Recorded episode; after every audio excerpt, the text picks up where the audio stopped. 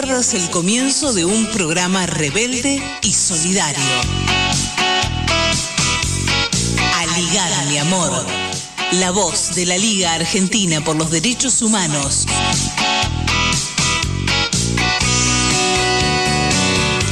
Muy buenos días a todas, a todos. Bienvenidas, bienvenidos, bienvenides. Como verán, mi voz no es la de nuestra compañera Marian Monzón, sino que yo soy Olivier Bursen, quien les da la bienvenida a una nueva emisión de Aligar mi amor, el programa de la Liga Argentina por los Derechos Humanos.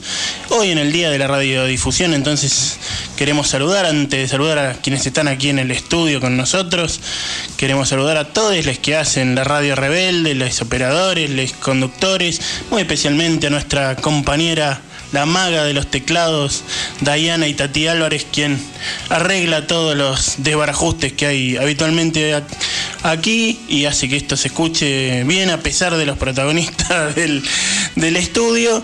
Y también le damos la bienvenida a quien está hoy aquí en el estudio, por suerte acompañándonos. Es Nora Leguizamón, la suelen escuchar en Voces de Indoamérica, es productora de este programa en muchos aspectos. Y la saludamos. Hola Nori, ¿cómo te va? Buen día. Oli, gracias. Bueno, un gusto estar nuevamente aquí en el estudio. Y bueno, Marien se ha tomado una merecido, un merecido fin de semana y por supuesto vamos a estar acá acompañando a todos los eh, escuchas y, y aquí en la radio nuevamente. Me parece muy bien. Vamos a empezar entonces, como suele hacer Marian, también saludando a todas las radios que nos repiten, que hacen de, de eco de este programa a lo largo de la semana, especialmente la gente de FM La Propaladora 106.5 de los barrios de Neuquén, que está transmitiendo en vivo en este mismo momento. Les contamos que pueden llamarnos al 11 2690 8496 aquí a la radio y ya empezar a Y agradecemos sí, al equipo entonces, además de Norita Leguizamón, que está junto a mí aquí en el estudio. Están Nora Podestá en la producción, Víctor Ruejas en lo que tiene que ver con el diseño gráfico y nuestra compañera Malena Dandía en las redes. Ya lo dijimos, ya lo dijimos Diana y Tati Álvarez en los controles, operando técnicamente, y nuestra coordinadora general, Elisa Giordano.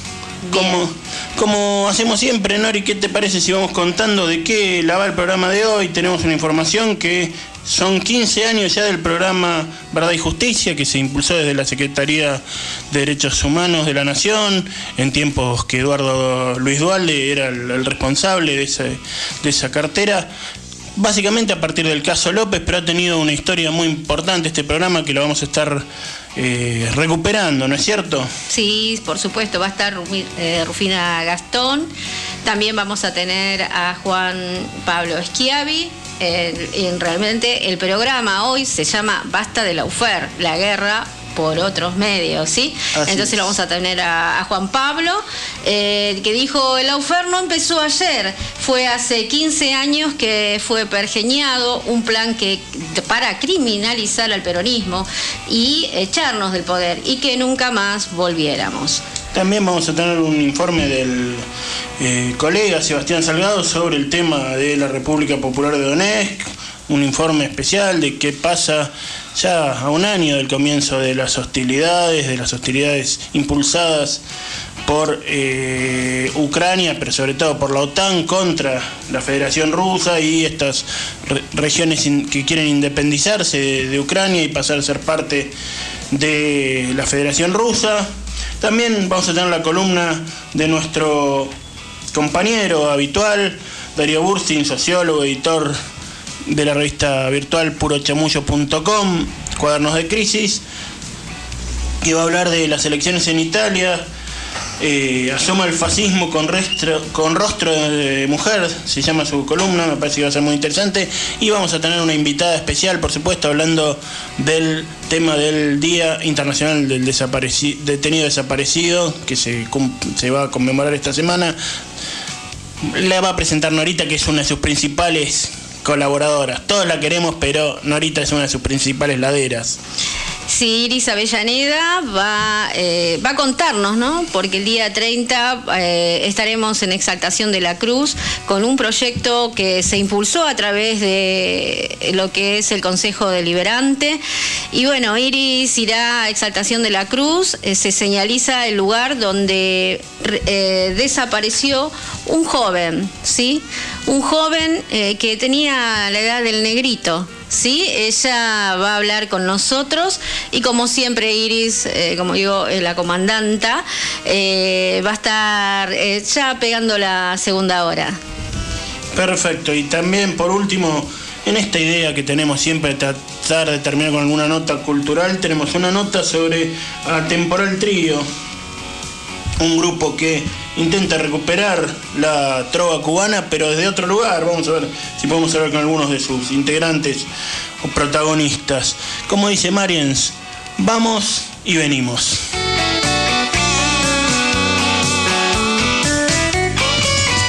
Unir, unir, unir, enlazar, enlazar, abrazar, abrazar, enlazar, abrazar y todo para todos ligar, mi amor.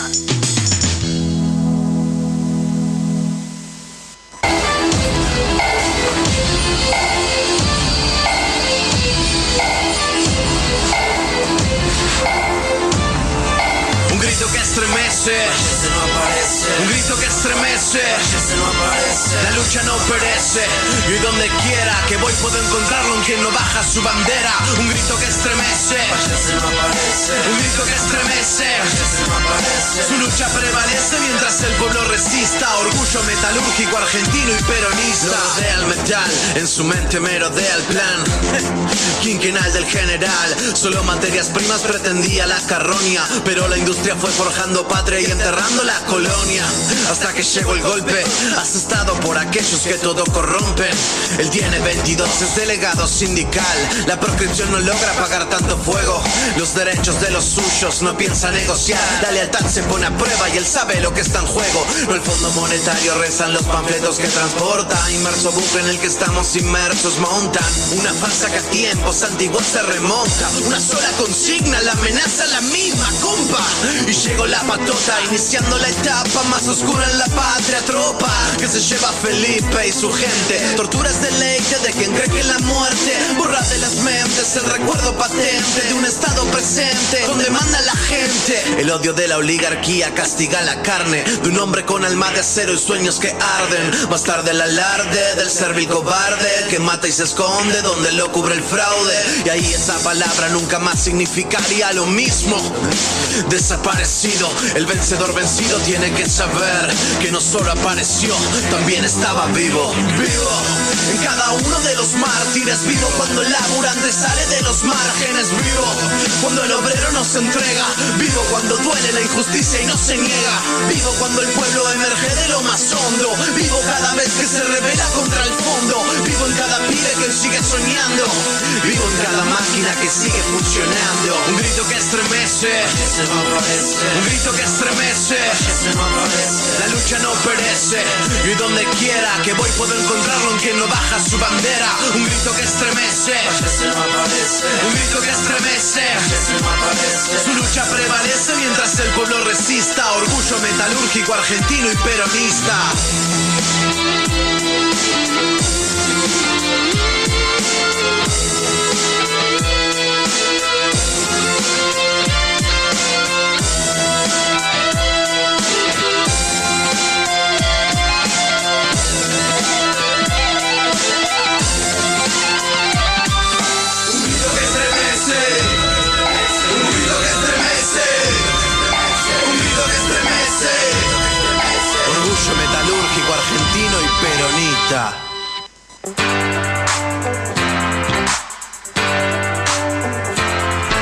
Y la voz que escuchábamos rapeando y cantando es la del cantautor Daniel De Vita que hace esta canción, Un grito que estremece y que es un homenaje que hacemos desde aquí, desde los micrófonos de Aligar Mi Amor y desde la Liga a Felipe Vallés, el primer desaparecido peronista, no el primer desaparecido como algunos quieren decir, puesto que desaparecido, como bien decía Osvaldo, el gran Osvaldo Bayer, eran, fueron muchos de los... Eh, asesinados en la Patagonia rebelde por el coronel Varela y enterrados en fosas comunes. También lo fue Joaquín Penina, víctima del golpe del 30, militante anarquista.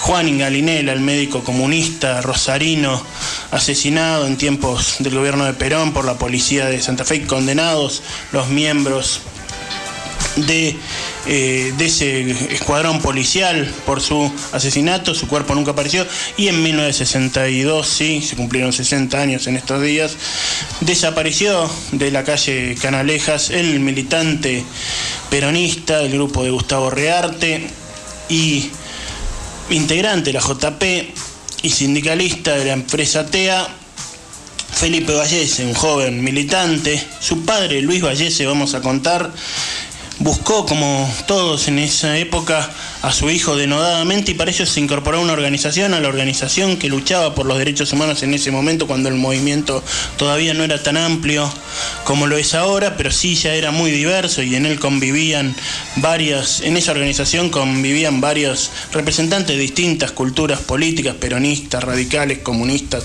socialistas, independientes. Me refiero a nuestra organización, a la Liga Argentina por los Derechos Humanos. Don Luis Vallese presidió en el año 64 el Congreso de la Liga, cuyo principal objetivo era reclamar la derogación de la legislación represiva y la disolución de los órganos de represión y que no hubiera más presos políticos en la Argentina. Qué cosa, ¿no? 60 años después y seguimos pidiendo lo mismo, Norita, seguimos pidiendo lo mismo y ese congreso ya se hizo no en tiempos de Guido, cuando fue desaparecido Vallese, sino en tiempos de eh, Ilia y nos muestra también que los gobiernos electos no significan una verdadera democracia necesariamente, que hay que luchar desde abajo para, para conseguir, para conquistar los derechos democráticos, las libertades públicas. Eh, como parte de este, para cerrar este homenaje a, Felipe Vallese, mártir peronista desaparecido, vamos a escuchar la palabra del historiador peronista eh, Galazo, Norberto Galazo, que, cuenta un poco la historia y luego vamos a la primera nota del día. Desde el 40, así que en ese momento entró en el 58, más o menos a los 18 años a la, a la empresa. Entonces caen este, un día un piquete policial y lo detienen él se resiste, se agarra de un árbol. Actualmente tiene un recuerdo de la intervención de él en la calle de Canalejas, que es a la vuelta. Eh, y detienen también a un, grupo de personas familiares y, incluso compañeros. Lo cierto es que en el momento que, se lo llevan a él, eh, fallece, no se sabe, nunca se supo más nada. Eh, al día siguiente del operativo que hicieron, liberan a los detenidos, menos a Vallese. Y lo que se ha podido verificar por reseñas de algunos intervinientes en los estos episodios es que fue detenido y enviado a una comisaría, a dos comisarías, la pasaron de comisaría otra en Buenos Aires, entre ellas Villa Lynch, donde fue torturado. Después oficialmente se ignora siquiera su detención, o se niega su detención, ¿no es cierto? En ese sentido, eh, se puede decir que es el primer detenido desaparecido. Eh, el objetivo fundamental era impedir que el peronismo eh, se organizase, porque desde el 16 de septiembre del 55 y el exilio de Perón empieza a producirse un fenómeno de resistencia, resistencia muy brava, muy quijotesca, no muy orgánica en todo caso, porque la característica del peronismo en ese momento era Jaureche le decía a Perón hay que hacer cuadros medios y Perón le decía yo me entiendo con la tropa directamente. Pero todo ese periodo es este, dirigido a desplazar la presencia del peronismo en el escenario político. Norberto Galazo, historiador, hablando del caso de Felipe Vallese, su recuerdo, su, nuestro homenaje para él, para su padre Don Luis, para todos los que luchan para que no haya represión, para que no haya eh, prisiones políticas en Argentina. Nori. Sí, eh, realmente luego de que conversamos sobre la dónde estuvo el padre de Felipe Vallese en la liga, esto realmente enriquece, porque cuando se hacen las presentaciones, se hacen las presentaciones del caso, cuando llega la fecha, esto no siempre está presente. Así que bueno, me, gusta, eh, acá Oli me entregó una parte de esta historia y que seguramente la iremos difundiendo cada vez que tengamos oportunidad en la, cuando lo recorremos a Vallese. Así será, Norita, y bueno, gracias por decirlo. Vamos a CEPA y ya tenemos la primera entrevista del día.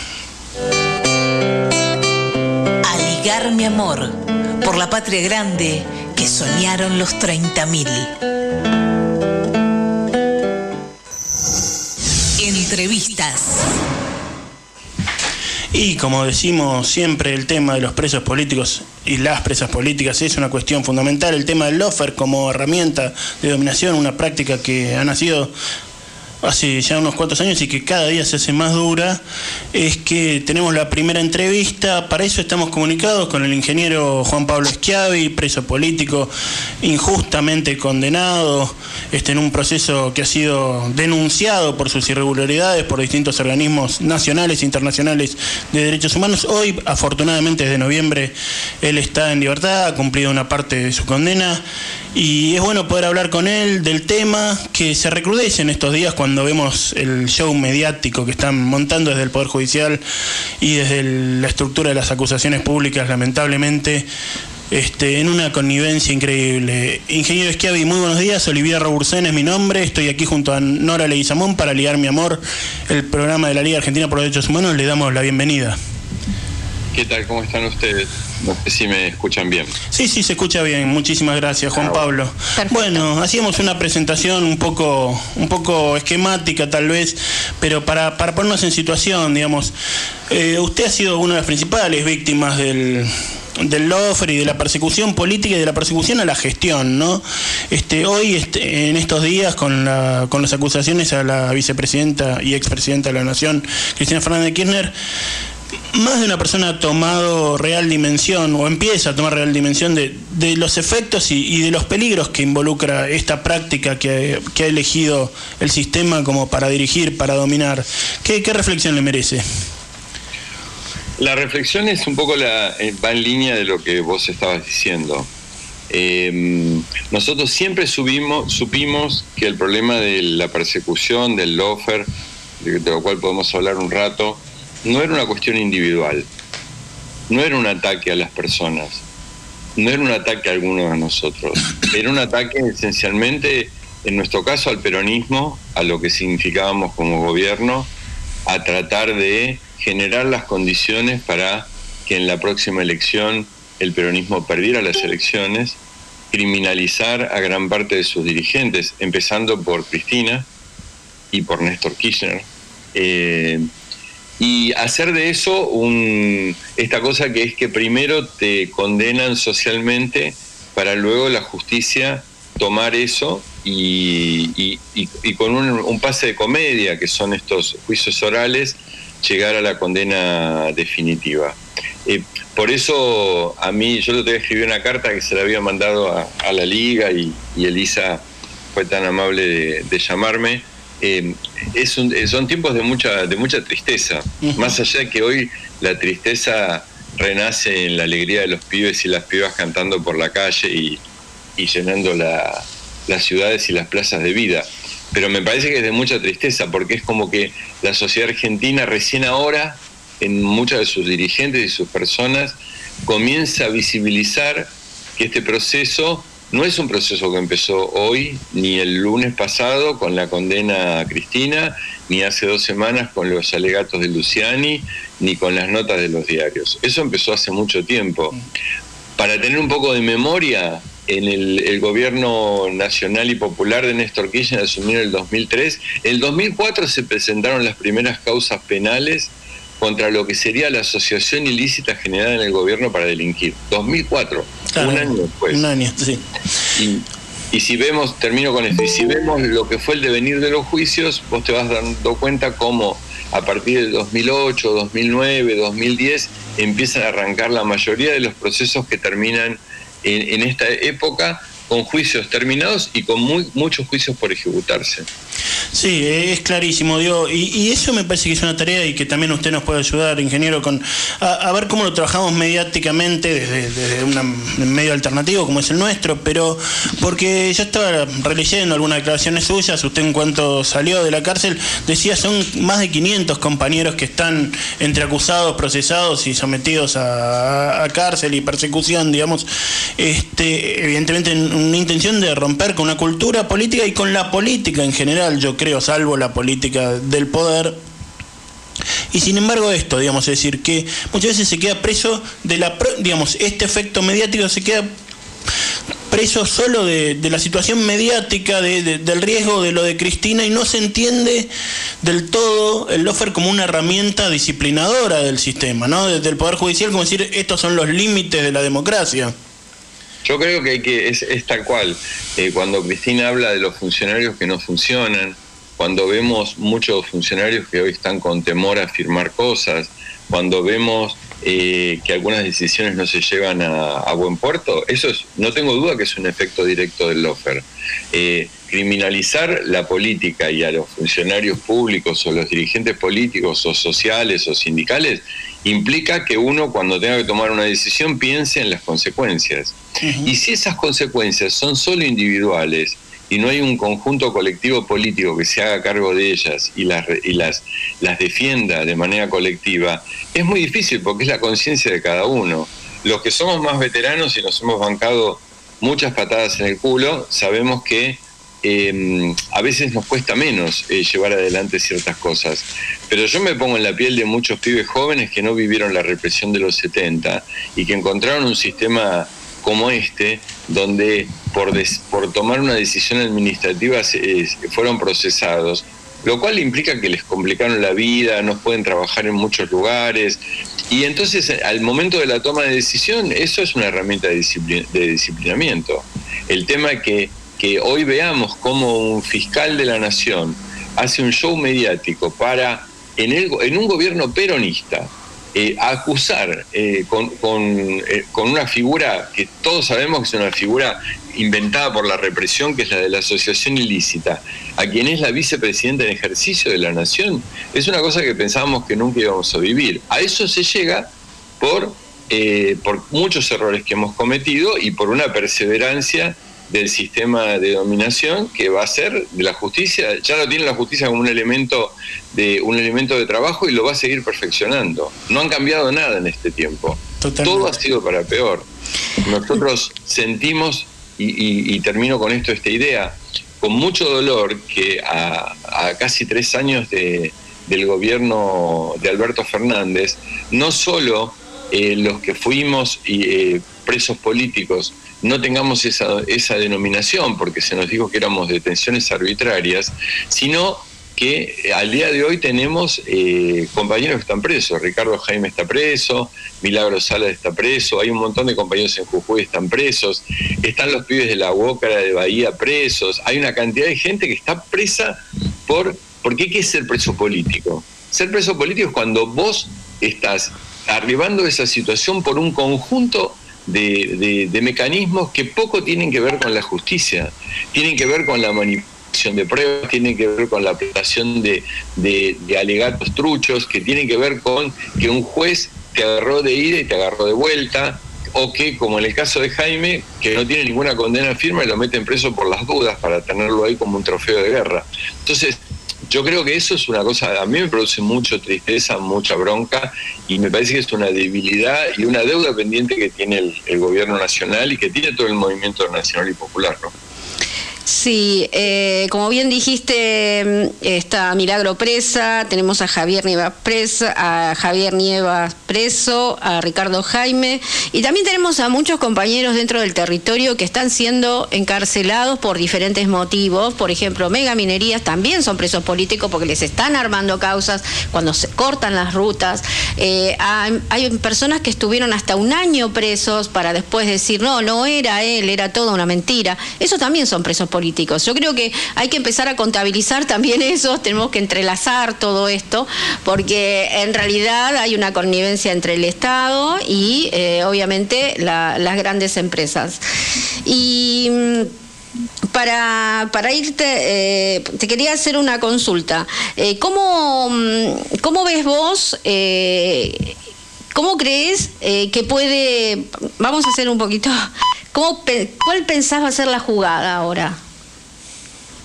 Yo creo que ellos eh, eh, eh, hay una herramienta política nueva que, como en algún momento fue la criminalización de la política, lo vemos hoy en la puerta de la casa de Cristina. Hay tres, tres celulares, una, un camión de detención y está todo lleno de vallas. En un lugar donde vos podés decir, en todo caso, si la gente molestaba la noche porque cantaban un poco, están cometiendo una, una contravención. Eso se resuelve de una manera mucho simple, casi con policía de tránsito. Y han puesto un batallón en la puerta de la casa de Cristina.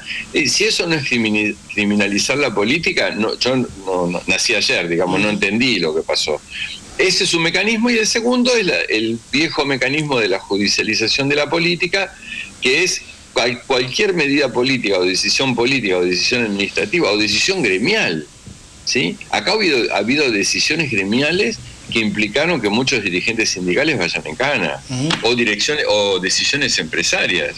Nosotros fuimos compañeros de cárcel de Cristóbal López y de Fabián de Sousa. Sabemos que los metieron presos porque ellos no quisieron poner el canal a disposición de la criminalización de Cristina.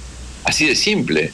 Entonces digo, me parece que el tema es mucho más complejo, implica que la sociedad argentina, aprovechando estos, estos aires de, injusticia que, corren y que la justicia, el Poder Judicial es la, es la entidad, la institución con menos prestigio que tiene la Argentina, creo que tiene un 85% de mala fama, digamos, eh, la sociedad argentina pueda debatir, esclarecer. Vos decías cómo puede apoyar un medio alternativo. Bueno, de hecho, la liga y todo lo que implica la liga han sido los pioneros y los bastiones de la pelea durante toda la historia. Pero yo creo que en este momento nosotros tenemos que tratar de bajarlo a un lenguaje más coloquial. Tenemos que tratar de explicarle a la gente que cuando vos estás frente a un proceso judicial y no tenés las condiciones de ecuanimidad o de igualdad de armas, como dicen los jueces, estás complicado, estás en una situación eh, en la cual eh, lo más probable es que te vaya mal. Y entonces, si la manera de, de, pongamos un caso mucho más sencillo para la gente. Hubo una discusión sobre eh, los días de escuela que podían tener los chicos en pandemia. Eso fue a la corte, la corte decidió eso. Sí, sí, se están metiendo con decisiones que de ninguna manera tienen que ver con la justicia. Eh, no quisieron decidir los aumentos de tarifas. Hay muchas cosas que tienen que ver con la cosa cotidiana de todos los vecinos. Te cambian la ley de alquileres y le complicaron la vida a muchísima gente. Y esos son resortes que maneja el Poder Judicial que ha tomado una injerencia en nuestras vidas mucho más grande de la que queremos que tener. Con lo cual, coincido con lo que dice la compañera, Lofer no es solamente, y la acción de la justicia, los cuatro o cinco personas conocidas que están presos, es mucho más es la sensación de no tener instituciones, es la sensación que por portación de cara a un pibe lo pueden meter preso y cagar a patadas en una comisaría, es la sensación de que ningún fiscal va a ir a poner orden en ese lugar. Entonces todos los esquemas de violación de derechos, todos los esquemas de ruptura de, los encuadres institucionales que tiene una democracia son posibles. Por eso me parece que nosotros vivimos una democracia en lo formal, pero en lo real vivimos muchas cosas que distan mucho de ser una democracia. Totalmente. Eh, y, en, ese sentido me parece que hay mucho para trabajar y creo que todos deben dar testimonio. Los dirigentes que se callaron la boca durante todos los años cuando pasó esto, cuando muchos de nosotros estaban presos y nos miraban como bichos raros, eh, y que no sabía y algo habrán hecho, pensaban como, como en la época de los militares, hoy deberían reflexionar y deberían ser ellos los primeros que ponen la carita ante los medios, ante la opinión pública y ante la gente, explicando que este problema es un problema que vino en la Argentina para quedarse y de alguna manera hay que sacarlo. Totalmente. Ingeniero Schiavi, le agradecemos mucho su participación en el programa. Seguramente lo contactaremos pronto. Muchísimas gracias por sus palabras y su tiempo y hasta la próxima. Bueno, y, por último, para terminar, agradecer en nombre mío de muchos de los eh, compañeros que estuvimos detenidos a, la liga, porque la liga ha sido como nuestra madre Así que siempre, siempre los, los llevamos en la memoria. Y muchas gracias por el, por el espacio. Entrevistas. Aligar, mi amor. Somos la liga. No soltamos la mano de nadie.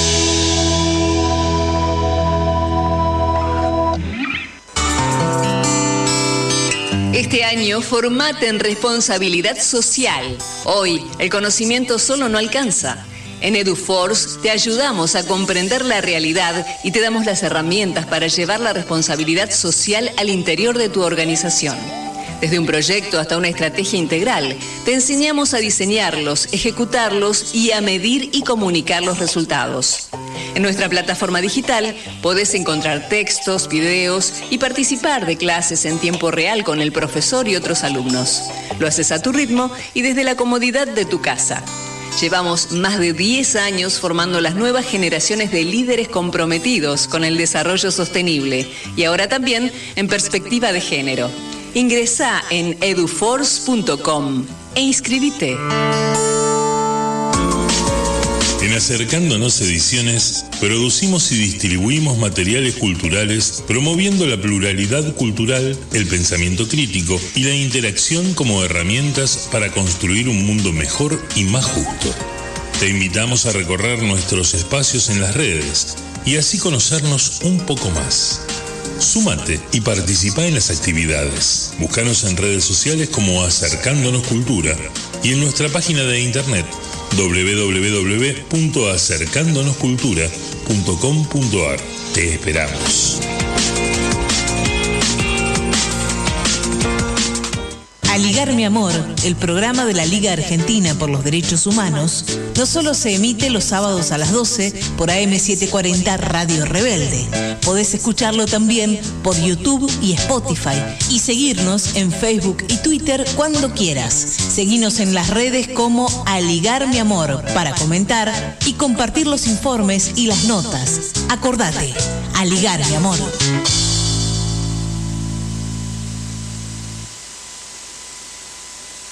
Decimos no a la construcción de una base yanqui financiada por el Comando Sur del Ejército de Estados Unidos. No a la base camuflada de ayuda humanitaria.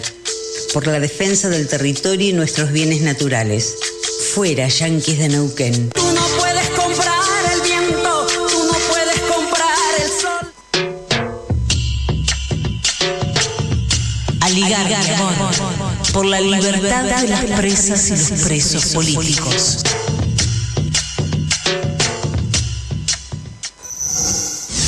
Entrevistas.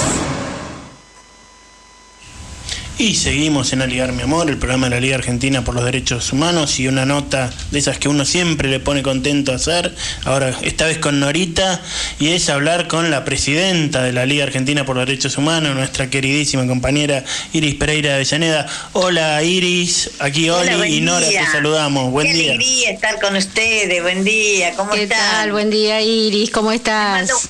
Miles de besos, miles, miles de besos. Y nosotros también ahí.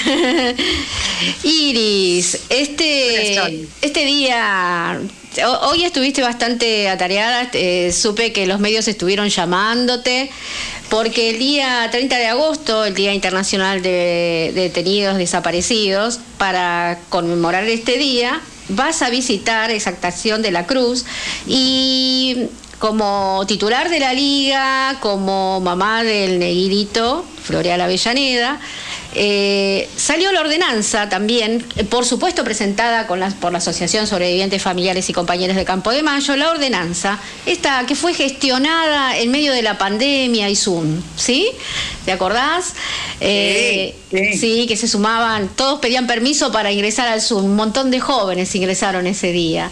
Exacto. Así que bueno, eh, vamos a recordar a Norberto Adolfo Torres, Torres, que Torres. desapareció el, 18, el 10 del 8 del 76. Bueno. Un adolescente de 17 años también. Sí, exacto. Eh, este joven, eh, Exaltación de la Cruz pensaba que no tenía desaparecidos, en realidad. Esto fue un trabajo de un docente con jóvenes sin memoria, en donde empezamos, empezaron a averiguar que había desaparecido el amigo y realmente a él nunca lo habían contado, la familia no había hecho nada y sí lo hizo la docente junto con sus eh, alumnos, ¿sí? Y a partir de ahí Norberto Adolfo Torres tuvo un espacio y ahora va a tener, en un principio lo habíamos sugerido, ¿te acordás cómo lo habíamos sugerido? Que sea la esquina. La esquina, claro, claro.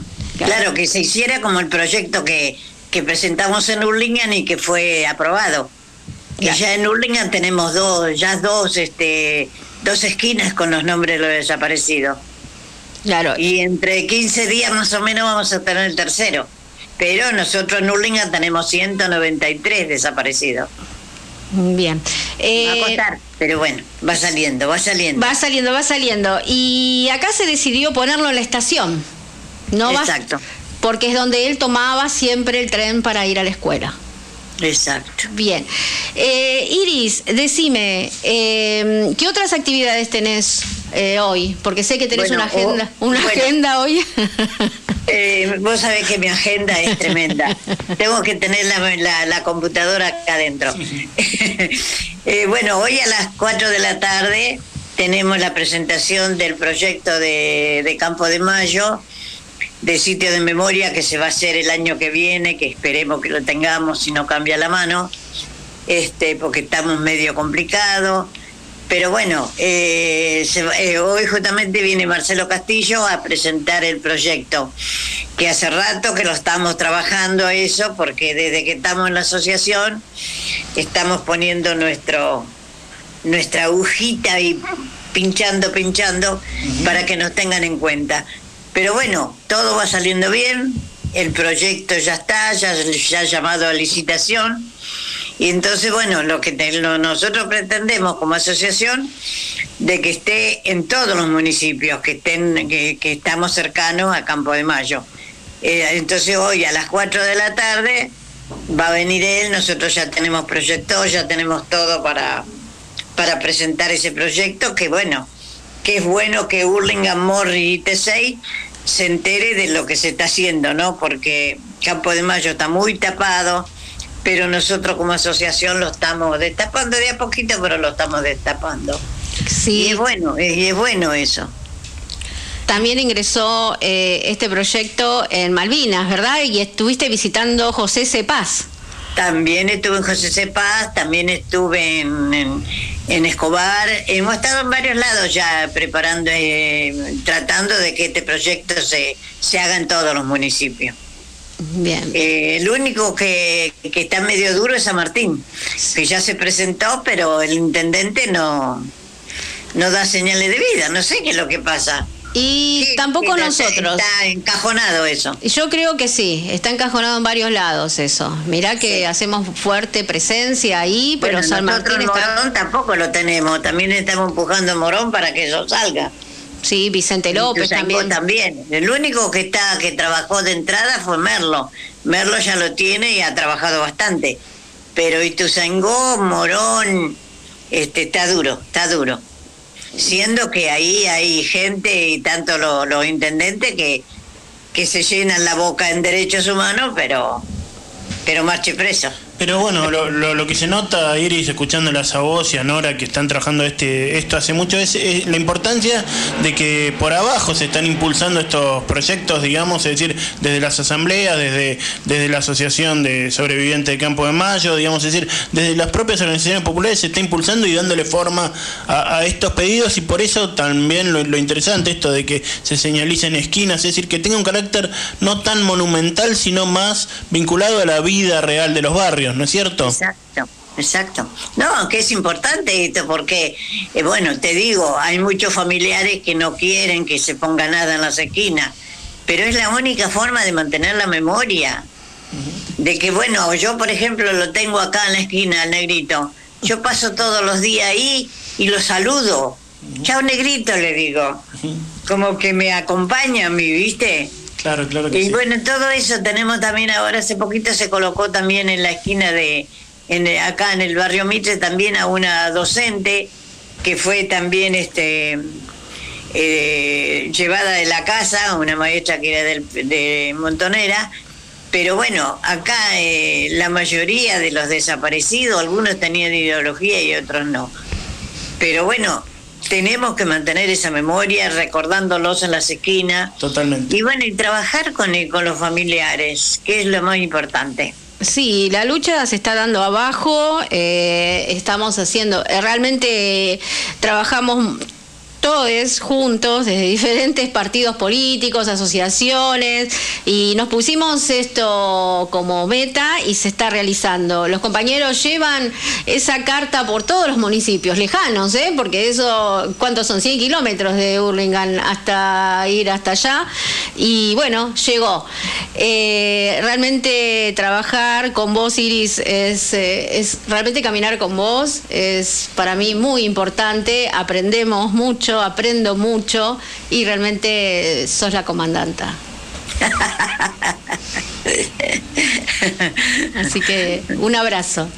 Bueno, gracias a ustedes y bueno, seguiremos la lucha y peleándola no solamente por, lo por las esquinas, sino por la situación que estamos viviendo, que, que desgraciadamente, mirá lo que está pasando hoy en la, la esquina de la, de la cuadra de Cristina, que está toda vallada, y además seguir peleándola por el estado económico que estamos viviendo, la situación económica nos está llevando al muere, y desde que el gobierno, yo digo, bueno, es una vergüenza. El gobierno que tenemos, que es un gobierno popular, que es el gobierno del frente de todo, avale a Massa, a Massa, que es un tipo que nos ha, nos ha este ya de un, de un soplete, de un plumazo, nos, nos, nos, nos ha cortado todo, la educación, eh, ya aumentó el boleto, aumenta la nafta, aumenta el azúcar, aumenta todo. Es una vergüenza, desgraciadamente, pero sí ese ajuste es para, para sacar plata y para el Fondo Monetario Internacional. Nosotros no votamos eso. Nosotros votamos a un gobierno popular que estemos en condiciones como corresponde, pero por lo visto la, hacen la vista gorda. Así que la verdad que tengo, hoy tengo mucha bronca, pero no importa. Se la seguiremos peleando, la, se- le seguiremos haciendo ver al presidente que se despierte, que haga las cosas como la gente y se deje de joder con masa. Masa no sirve para nada, es un tipo para, para desgraciadamente, para, para poner freno a todas estas cosas y mandar al muere la gente. La gente se está cagando de hambre, la gente no tiene nada para comer. Hay días que los chicos no van a la escuela y se quedan dormidos sobre los sobre el, el pupi- el pupitre. Entonces, ¿dónde estamos viviendo? ¿Es un gobierno popular? No, no es un gobierno popular. Y además, no hay democracia mientras tengamos los presos políticos. Hasta Así la es. victoria siempre. Muchísimas gracias, Iris. Realmente ha sido tan clara tu palabra que uno no puede agregar más nada. Simplemente agradecerte la claridad y el tiempo. Bueno, éxitos en la reunión con, con Marcelo Castillo hoy y con todas las actividades que están llevando adelante. Muchas gracias. Un beso para todos. Yo me retiro porque tengo que hacer la comida y a las dos y media ya me tengo que ir. Bien. Beso para todos. Gracias. Recordemos que el 30 de agosto Iris estará en Los Cardales, en Exaltación de la Cruz, en el día del, del detenido desaparecido, para conmemorar la desaparición de Norberto Adolfo Torres, el 10 del 8 del 76. Así es. Entrevistas. A ligar, mi amor. El programa de la Liga Argentina por los Derechos Humanos. Thank you.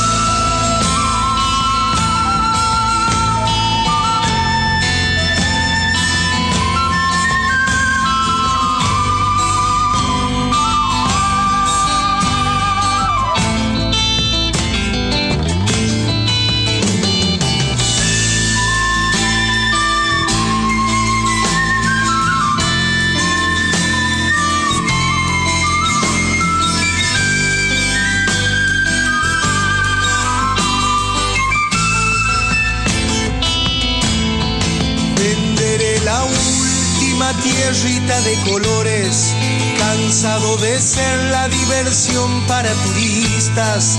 Basta de socavones y de cosechas magras, junto con la miseria dejó mi Pachamama. Llegaré al retiro y cambiaré mi idioma quechua de mis parientes de Iruya y Pozuelos. Ser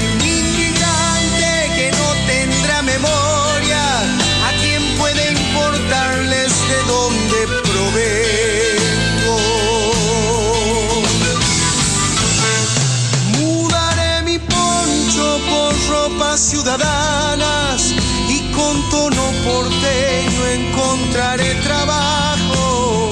Seré un albañil seré un basurero, tal vez una sirvienta sin picarás ni lanas. Iré desde mi villa al bar de los domingos y soplaré mis hijos para saber que existo, mientras otro paisano chayando todo el sueldo recordará su origen al frente de un espejo. La ciudad me duele cuando entona el himno, porque en sus estrofas no encuentro a mis hermanos, los mártires caídos por la tierra y la simiente, y mis ojos pumeños tan indios que no entienden cada 12 de octubre que festeja la gente y mis ojos puneños tan indios que no entienden. Cada 12 de octubre que festeja la gente que festeja la gente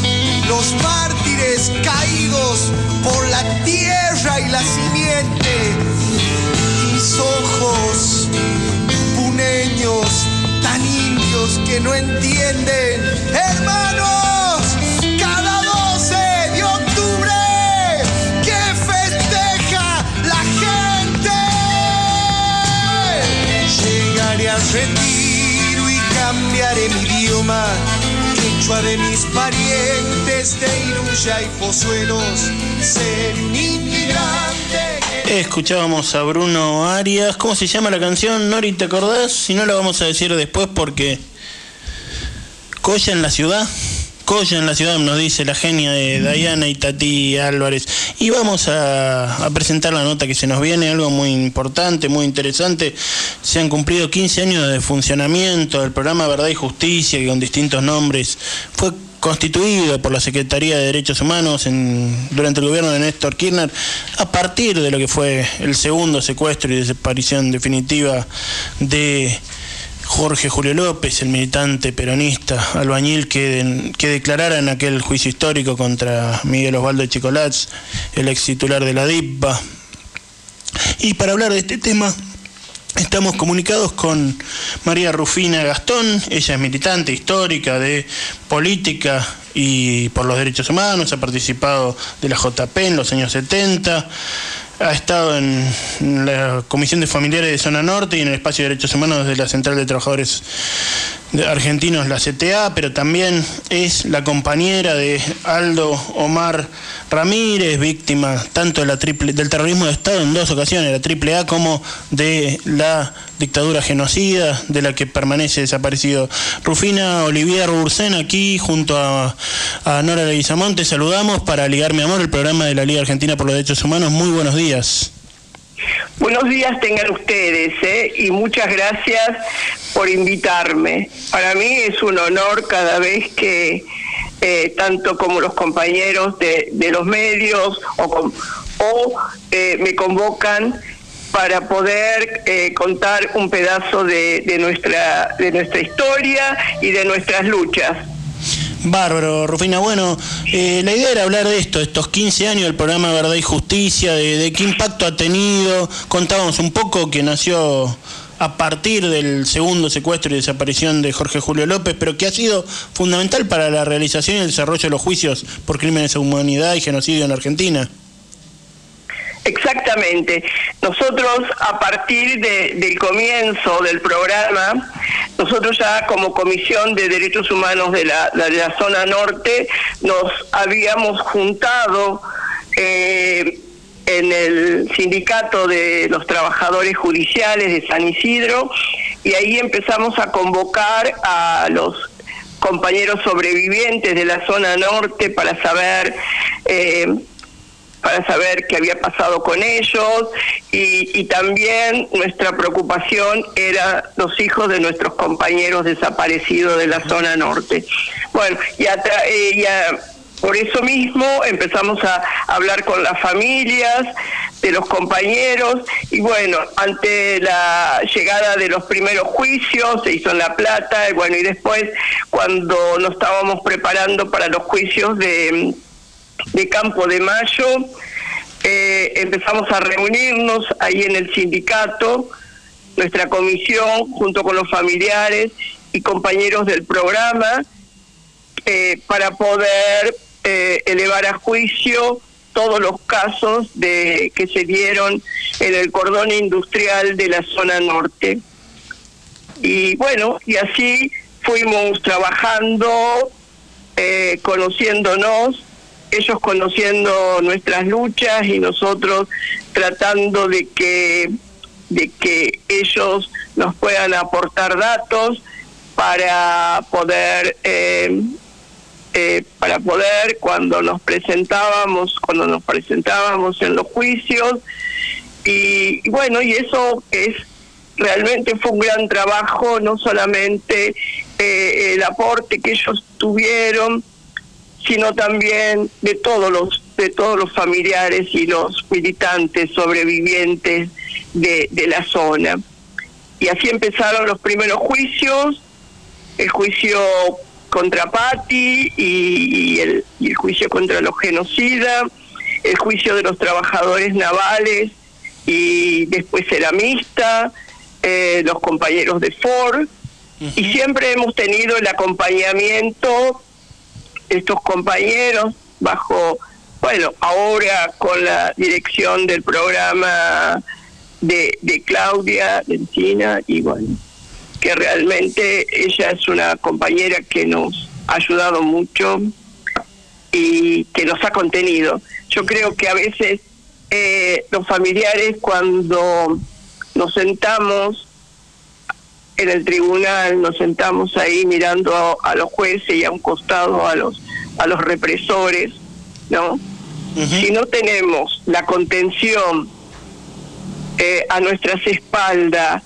de un profesional y de un grupo de compañeros que eh, con conocimiento para, para este acompañamiento y a nosotros se nos haría más difícil.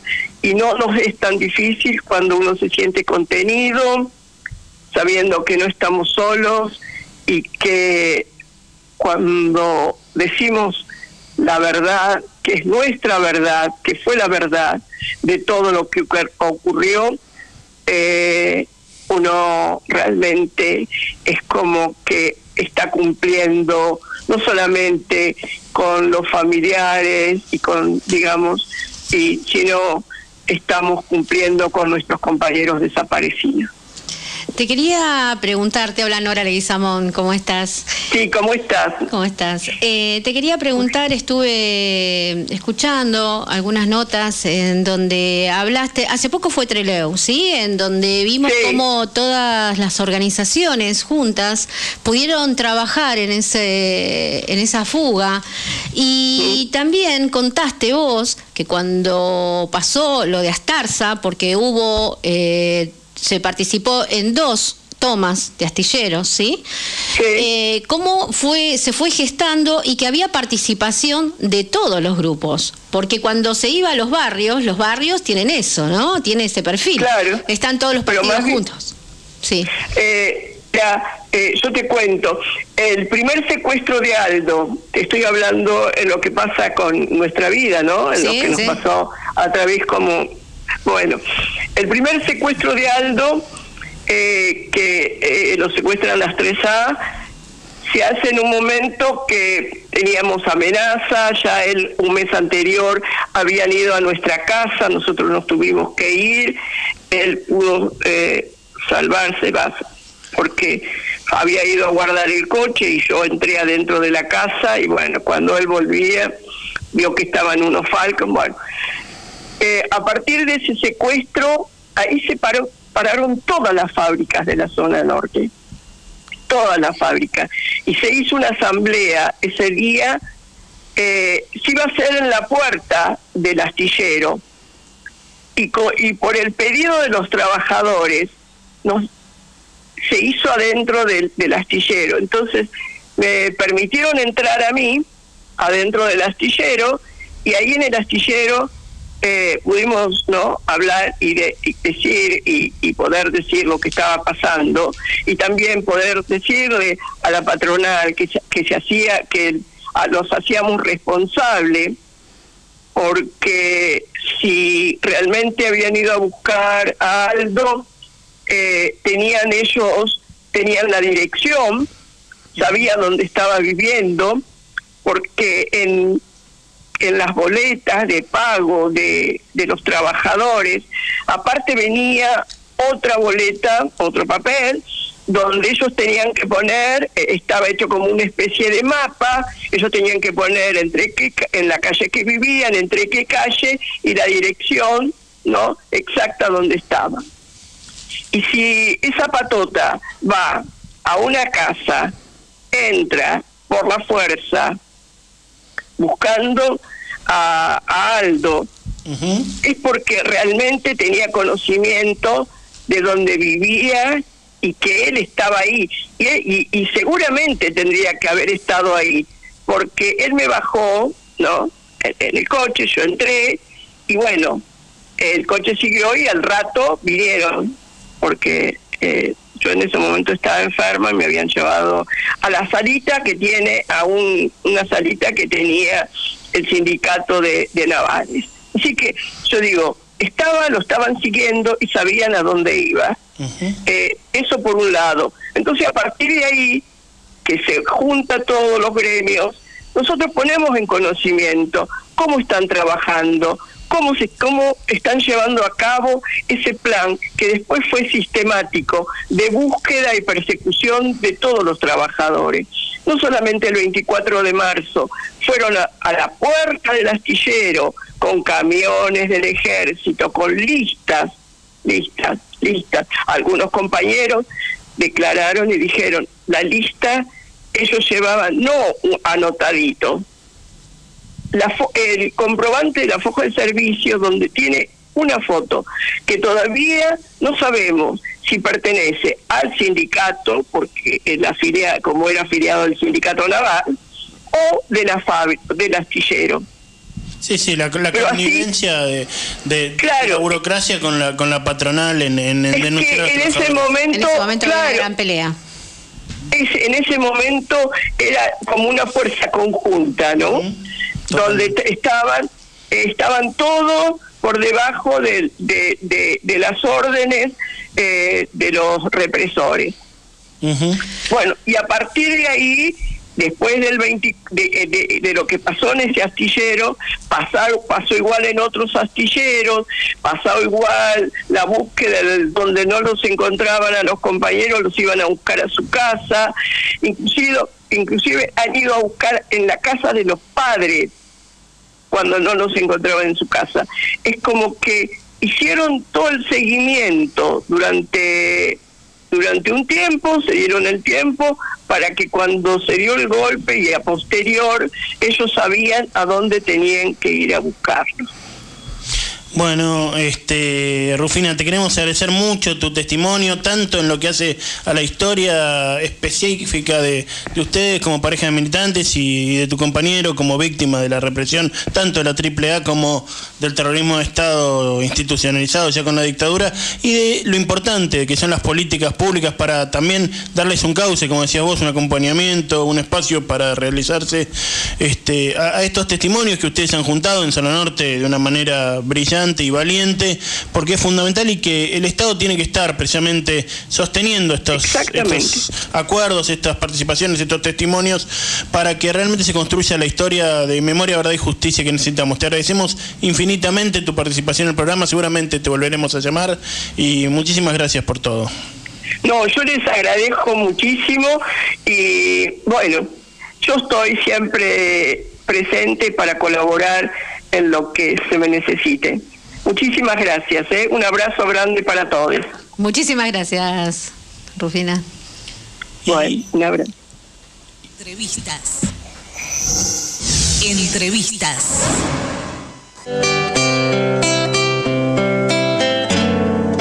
A ligar, mi amor, por la patria grande que soñaron los, los 30.000. Y antes de ir a la tanda, luego de escuchar la voz de Rufina, vamos a contar unas informaciones importantes. La primera, nótense en el teléfono o por las redes con el programa para ganarse un premio espectacular que es en el sorteo el libro de Por qué el Che fue Bolivia, autoría de o coautoría de nuestro compañero que sigue, Daniel De Santis, de Todos los Fuegos. También para dejarnos mensajes de todo tipo. Para la segunda hora, Norita, te cuento, antes que vayamos a la tanda que tenemos la columna de Darío Burstin, sociólogo, periodista, investigador, editor de la revista purochamullo.com revista virtual de Cuaderno de Crisis y también este, un informe de Sebastián Salgado, periodista sobre la cuestión de Donetsk y la guerra en el límite entre Ucrania y Rusia y una nota cultural con la gente de Temporal Trío para el cierre, para irnos un poco más livianos después de un programa bastante fuerte. Así que no se lo pierdan, vamos a la tanda.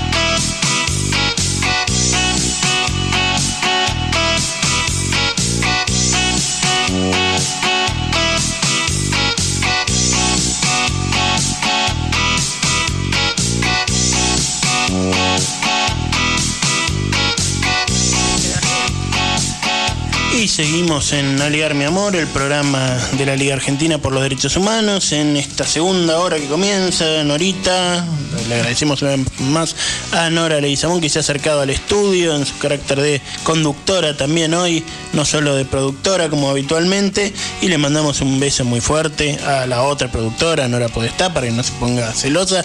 Y también a María Monzón, quien está cumpliendo tareas en otro lado, pero ya estará con nosotros la semana y el mes que viene.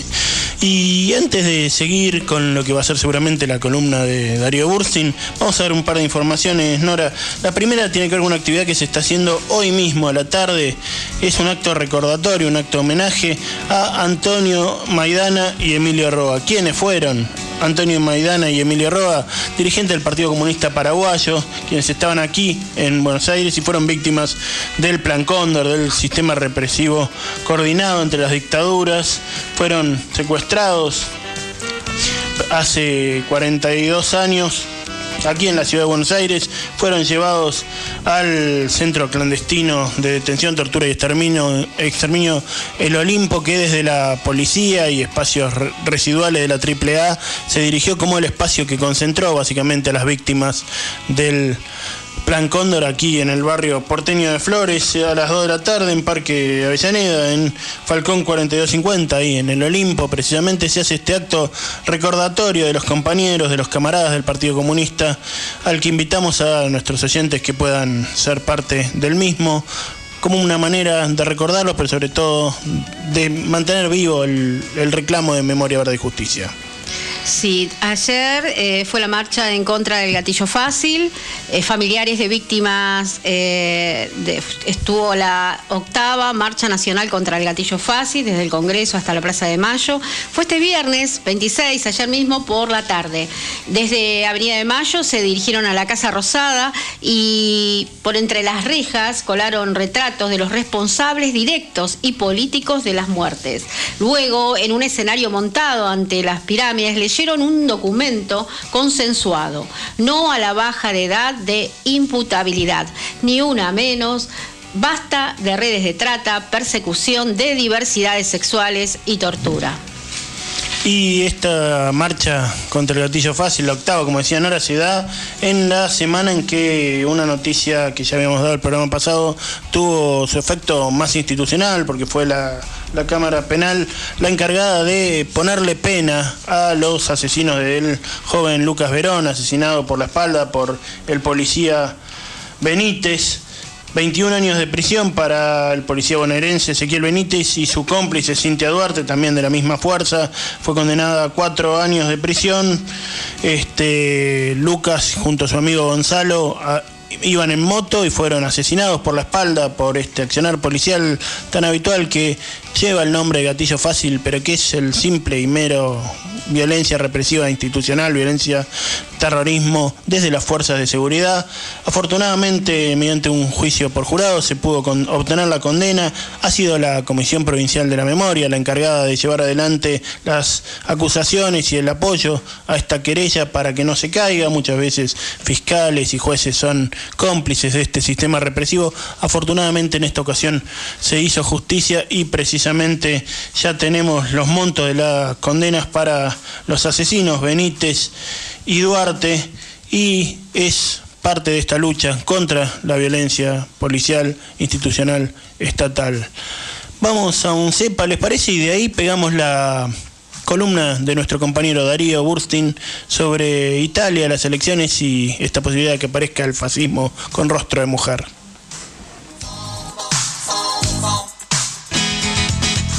A ligar, mi amor el programa de la Liga Argentina por los Derechos Humanos.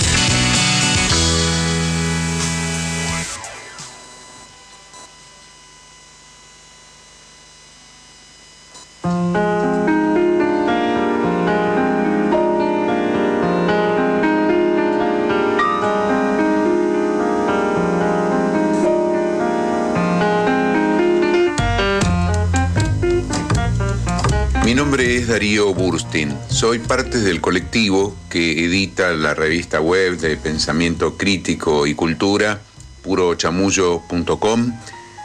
Y tengo en esta ocasión el gran gusto de estar en Alegar mi Amor, el programa de la Liga Argentina por los Derechos Humanos, para compartir algunos datos de la última publicación.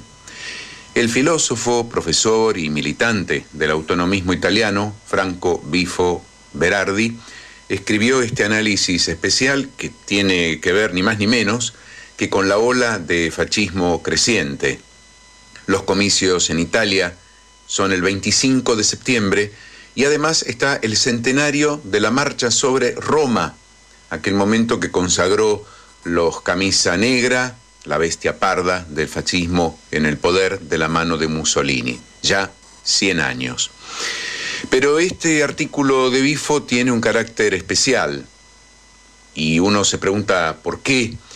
Bueno, porque no solo analiza lo que era el fascismo en su momento de nacimiento, en aquel mundo de 1919 a 1945, sino lo que representa hoy las fronteras borrosas del fascismo actual, lo que se define como fascismo, aquello que nació viril, hipermasculino, machista, beligerante y guerrerista, no perdió su esencia, pero logró mutar para ser encarnado hoy por varias mujeres que incluso se dicen o reinterpretan como feministas.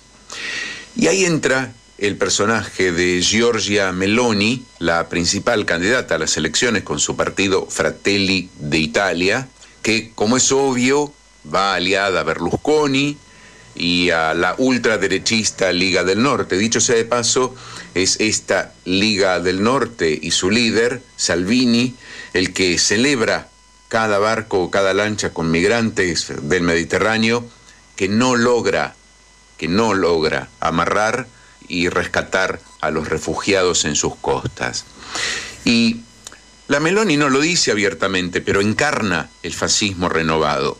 Es la heredera del Duce y sabe que tiene audiencia entre un pueblo italiano al cual el centro y la socialdemocracia han saqueado y frustrado. Las finanzas han saqueado al pueblo italiano. Y entonces se repite, allá como en otras geografías, si lo sabremos, aquello de que para una mala copia me quedo con el original. Un demérito de los progresismos de café y mérito de los aparatos publicitarios, financieros y mediáticos que logran encaminar la furia y la rebeldía a favor de ellos, de reafirmar el proyecto de dominación. El punto más alto de la propuesta de los Fratelli d'Italia es, lógicamente, algo vinculado con el fascismo histórico y tradicional. Los trabajadores que reclaman, los trabajadores que se organizan, son siempre el enemigo. Y en Italia hay un subsidio laboral a la juventud por la gran desocupación. Y entonces quieren eliminarlo. Y quieren reformar la constitución que es parlamentarista desde 1948, cuando terminó la guerra, para instalar un presidencialismo fuerte, lo que va muy acorde con el Duce, y que las verdaderas italianas, o sea, las mujeres blancas, tengan más hijos para frenar el progresivo oscurecimiento de la población italiana y europea. Fascismo puro, en su versión 2022, lo que el filósofo Bifo Berardi denominó geronto fascismo y que en nuestra revista purochamullo.com publicamos con mucho orgullo. Les propongo la lectura, el análisis, que lo divulguen y sumar al debate. Nada mejor que analizar y debatir para construir esos otros posibles.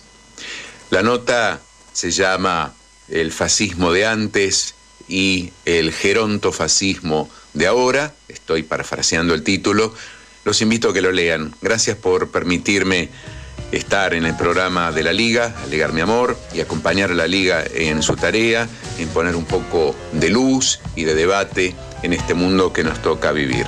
Mi nombre es Darío Burstin, gracias, hasta el próximo encuentro.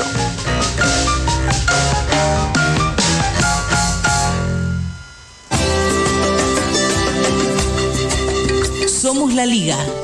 Sostenemos la solidaridad entre los pueblos.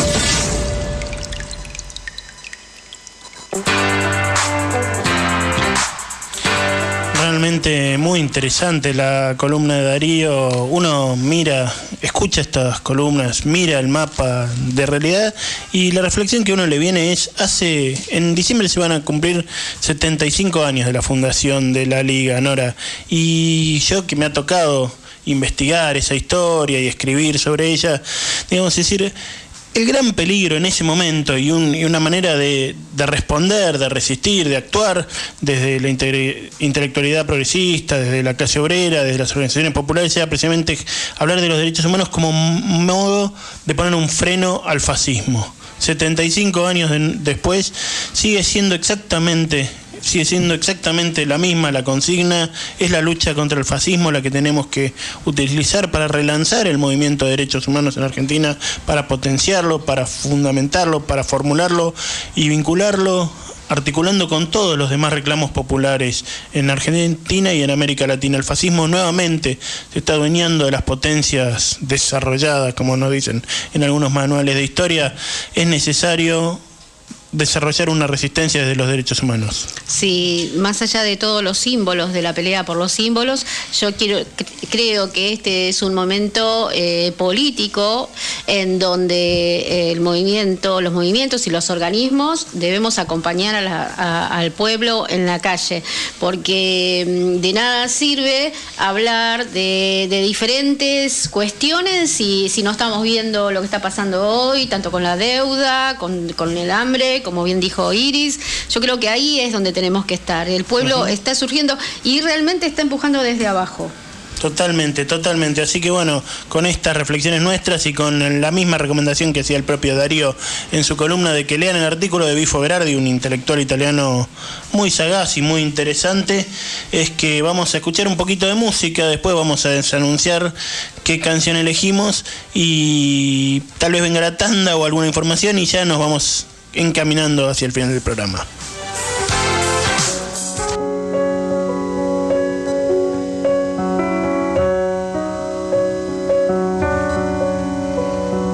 Para no ser de mí con pedazos, para salvarme entre únicos e impares, para cederme un lugar en su parnaso para darme un rinconcito en sus altares.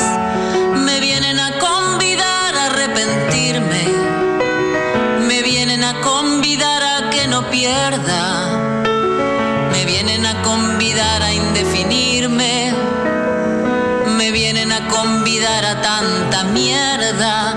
Yo no sé lo que es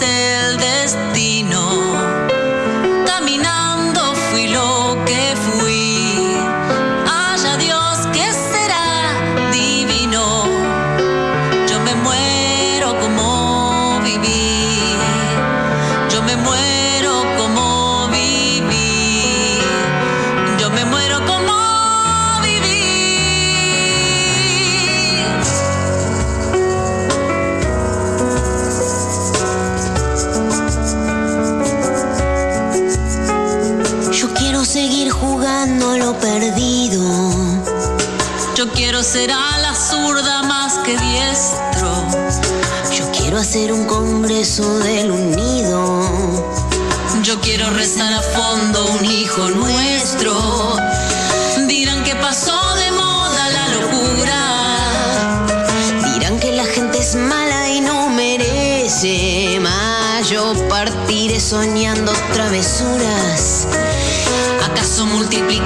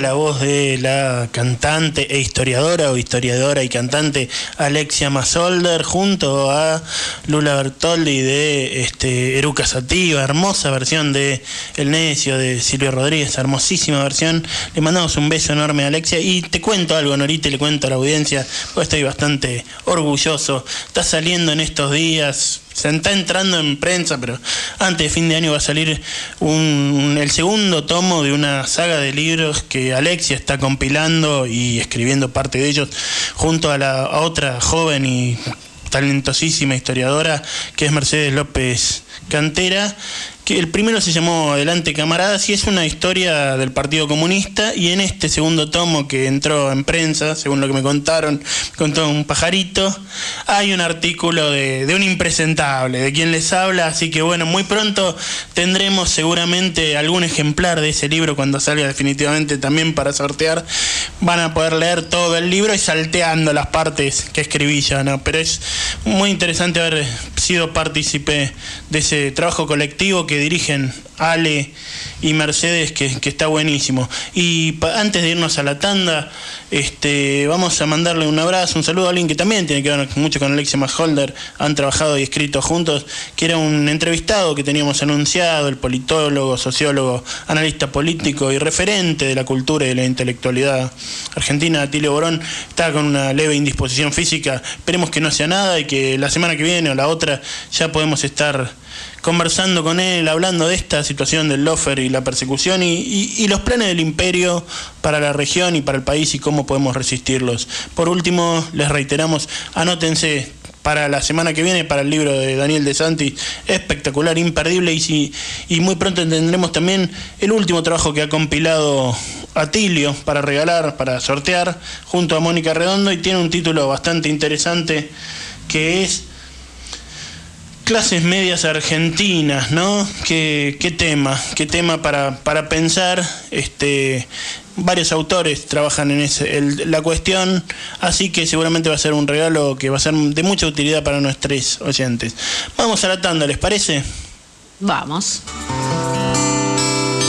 Este año formate en responsabilidad social. Hoy, el conocimiento solo no alcanza. En EduForce te ayudamos a comprender la realidad y te damos las herramientas para llevar la responsabilidad social al interior de tu organización. Desde un proyecto hasta una estrategia integral, te enseñamos a diseñarlos, ejecutarlos y a medir y comunicar los resultados. En nuestra plataforma digital podés encontrar textos, videos y participar de clases en tiempo real con el profesor y otros alumnos. Lo haces a tu ritmo y desde la comodidad de tu casa.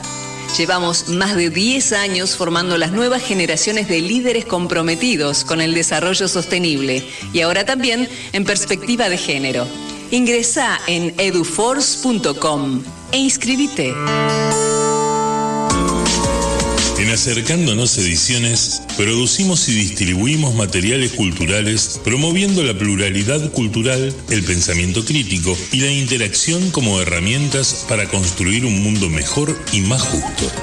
Te invitamos a recorrer nuestros espacios en las redes y así conocernos un poco más.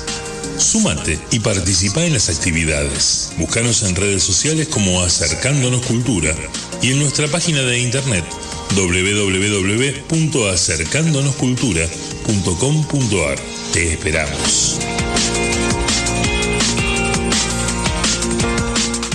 Aligar mi amor, el programa de la Liga Argentina por los Derechos Humanos, no solo se emite los sábados a las 12 por AM740 Radio Rebelde. Podés escucharlo también por YouTube y Spotify y seguirnos en Facebook y Twitter cuando quieras. Seguinos en las redes como Aligar mi amor para comentar y compartir los informes y las notas. Acordate, Aligar mi amor.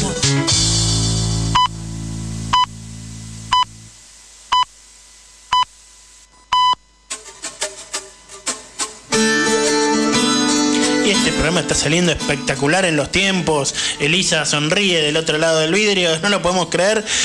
Seguimos en Aligar mi amor y después del toque para empezar justamente la última media hora del programa, Nora, tenés para presentar una nota. Sí, eh, vamos a escuchar a Sebastián Salgado, él es un periodista argentino en el Donbass. Eh, estuvimos viéndolo porque manda imágenes desde hace casi un mes, eh, un trabajo arduo, lo vimos en donde le han dedicado Libertango. Eh, la orquesta también lo vimos en el frente, ¿sí? Así que va a ser muy interesante lo que trae, nuevo, ¿sí? Y, y bueno, podemos hacer este intercambio a lo largo de su viaje. Hola Nora, ¿cómo estás? Un gusto saludarte nuevamente. Un abrazo grande para vos, para todos los compas de Aligar como vos sabés y, comentabas recién, yo bueno, llevo prácticamente un mes en el Donbass haciendo una cobertura para hacer un trabajo documental, pero sobre todo para tratar de, entender un poco más lo que está pasando en esta parte del mundo y compartirlo como lo estoy haciendo ahora con ustedes. Contarte que aquí se sigue viviendo una situación absolutamente extrema.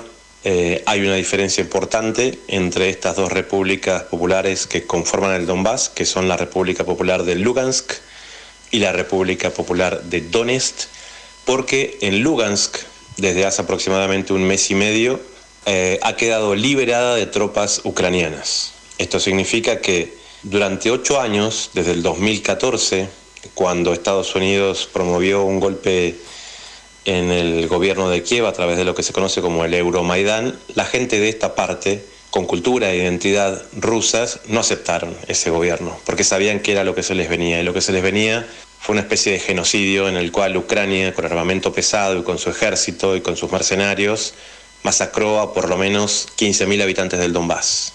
El mundo miró para otro lado y se da cuenta que esto no pasaba, pero la gente de aquí tiene la convicción, primero, de no olvidar y no perdonar. Ese es su lema, lo tienen en sus cementerios, donde entierran específicamente a la gente que ha muerto víctima de los bombardeos ucranianos, y tienen ese lema. Te imaginarás que me recuerda mucho a, a nuestra propia historia. De alguna manera la gente empieza a vivir una nueva etapa con cierta esperanza en Lugansk. Desde que no existen tropas ucranianas, aunque siga habiendo bombardeos desde las fronteras de Ucrania con el armamento de la OTAN que Estados Unidos le sigue suministrando, sobre todo los misiles HIMARS, bueno, hay un intento de recomposición del tejido social, en el sentido de ver, bueno, qué pasó en estos últimos ocho años donde prácticamente ni siquiera se pudieron ver las caras, porque de lo único que se trataba era de sobrevivir. Y en ese intento de supervivencia las familias quedaron diezmadas. Se tuvo que esperar hasta este momento, por ejemplo, para empezar a hacer las exhumaciones de cuerpos. Cuando una familia perdía un miembro de la familia, por los bombardeos, los disparos sistemáticos o por los abusos del ejército ucraniano durante la ocupación de cada uno de los pueblos, las familias no podían ir al hospital, a la morgue o al cementerio. No podían hacer eso. Entonces, hubo un proceso muy doloroso en el cual las familias tuvieron que enterrar a, los miembros de la propia familia en los patios de las casas, así como lo escuchás. Y claro, ahora que hay el inicio de un proceso en el cual se intenta recomponer estas cosas, están en el proceso de exhumación de cuerpos, donde las familias dicen, bueno, acá en el patio tengo enterrada a mi tía, a mi hija, a mi hermano. Y entonces el gobierno de Lugansk haciendo un esfuerzo grande, ha iniciado la exhumación de cuerpos que aunque sean reconocidos por las propias familias, diciendo que bueno, se trata de tal persona, porque en algunos casos ya por ahí pasaron un par de años y, los cuerpos no son tan fácilmente reconocibles, existe un protocolo en los cuales, más allá de que exista la confirmación de los propios familiares, bueno, se hacen las pruebas de ADN y todo el proceso que eso conlleva. Yo he quedado impactado con una serie de historias que he escuchado, este, una señora que ese día había exhumado el, cuerpo de, su propia hija, vivir con ese dolor esos años, saliendo que salís al patio y está tu familiar enterrado ahí. En esos grandes monoblocks de edificios que todavía quedan de la época soviética, donde hay que decir que los laburantes todavía siguen viviendo ahí, la gente del pueblo. Ucrania no invirtió un centavo en vivienda social. Todo lo que queda es de la etapa soviética recordando la etapa soviética hasta el año 90, no solamente en la etapa de la Segunda Guerra Mundial como alguna gente piensa. Hasta la década del 90, la etapa soviética siguió construyendo vivienda social. Y bueno, en esas plazas internas que quedan entre esos grandes monoblocks también conformaron una especie de, de pequeños cementerios que ahora están exhumando. Entonces, bueno, se vive esa etapa compleja, difícil, pero con un horizonte de cierta libertad por haber repelido la totalidad de la presencia del ejército ucraniano. Aquí donde estoy, en Donetsk, es totalmente diferente. Aunque son dos repúblicas hermanas que buscan independizarse de manera conjunta, como lo hizo Crimea, aquí no solo sigue habiendo presencia del ejército ucraniano, sino que nos bombardean donde estoy en esta ciudad todos los días. Esta semana no solamente bombardearon muy fuerte, todos los días hay como cinco civiles muertos por los bombardeos ucranianos, porque deliberadamente han decidido atacar a la población civil. En esos ataques sistemáticos donde muere gente todos los días, el día de ayer intentaron asesinar al presidente de la República Popular de Donetsk, Denis Pushilin, con dos misiles contra su oficina, y el mundo sigue mirando por otro lado. Hubo aquí un intento de magnicidio esta semana y nadie dice nada. Las agencias internacionales hacen de cuenta que eso no pasa. La propia gente de aquí, algunos me decían, bueno, pero todo el mundo sabe que por cuestiones de seguridad el presidente no está ocupando su oficina del piso más alto de la casa de gobierno porque es inseguro. Entonces no fue un intento de magnicidio. Bueno, imaginémonos si bajo el mismo concepto la Federación Rusa tirara un misil contra la oficina de Zelensky en Ucrania y digan, bueno, nosotros lo tiramos porque igual sabíamos que no iba a estar. Se vive este nivel de locura porque la censura mediática occidental sobre los medios rusos y otros más logra que digan cualquier disparate y que justifiquen lo injustificable. Así que bueno, estamos aquí intentando hacer un pequeño ejercicio de comunicación popular, compartiendo lo que vivimos, tratando de, de juntar información para poder hacer análisis más, más agudos en un futuro y también de paso hacer un pequeño trabajo documental que sirva como, como registro de este momento. Así que Nora aprovecho para saludar a vos, a todo el equipo de Aligar. Esperemos pronto vernos por algún café de Buenos Aires. Un abrazo grande, aquí lo saluda desde la República Popular de Donetsk, Sebastián Salgado. Somos la Liga. 30.000 razones para, no bajar los brazos. Fue Sebastián Salgado, periodista argentino en el Donbass, que este fue el primer informe, seguramente no va a ser el único, como bien dijimos al principio al presentarlo.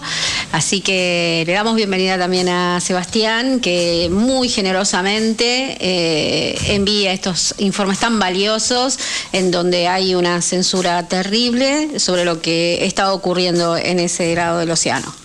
Es, realmente impactante, Nora. Te, agradezco al aire la posibilidad de escuchar las palabras de Sebastián, su claridad, pero digamos decir, es realmente impresionante el, crimen de la, de la guerra, de la guerra promovida por Occidente en esa zona, la dictadura que ha implicado el, el gobierno ucraniano después del golpe sobre algunas poblaciones de origen ruso y una guerra que deja, deja las secuelas de toda guerra y también la posibilidad ahora sí de, de reconstruirse, pero quienes trabajamos y militamos con la comunicación y con los derechos humanos, tenemos que denunciar esta actitud de la OTAN, de Occidente, este, brutal en, toda la zona del Donbass, en, el sudeste de, de Ucrania y realmente este bueno es muy importante tener palabras como la de Sebastián. Para seguir con lo internacional, antes de pasar alguna otra noticia y ya entrando en la recta final del programa, vamos a contarles que la Coordinadora Americana por los Derechos de los Pueblos y contra la Prisión Política está haciendo algunas actividades en sus páginas, en sus redes, pueden tener más información, pero sigue en marcha la inscripción para el curso de Comunicación y Derechos Humanos a cargo de comunicadores de la televisión venezolana, por correo se pueden incorporar. También contarles que este lunes que viene, el día 29, va a haber una actividad, un encuentro por Alex Saab, diplomático venezolano que está preso en Estados Unidos en una brutal situación de, negación de los derechos humanos. También tenemos pensado alguna nota para, para pronto con Claudia Roca de la Asociación Americana de Juristas para hablar de este tema. Y este, también se está en preparación, a través de la coordinadora, una entrevista del mismo tipo virtual con la presidenta de ADAMER, la Organización de Derechos Humanos de Palestina, Sahar Francis. Este, la situación en Palestina la hemos tocado con Alberto, con Gabriel Sviñán en los últimos días, pero también está terrible. Así que bueno, son necesarios vínculos y articulaciones que tenemos que hacer como liga y como programa y, y buscando que el movimiento de derechos humanos en Argentina se ocupe de estas cuestiones internacionales, ¿no? Sí, acá en el ámbito nacional, eh, la Dirección de Derechos Humanos de Esteban Echeverría invita a participar eh, del encuentro que se, relatarán historias de vecinas y vecines de Esteban Echeverría que fueron víctimas de desapariciones forzadas durante la última dictadura militar.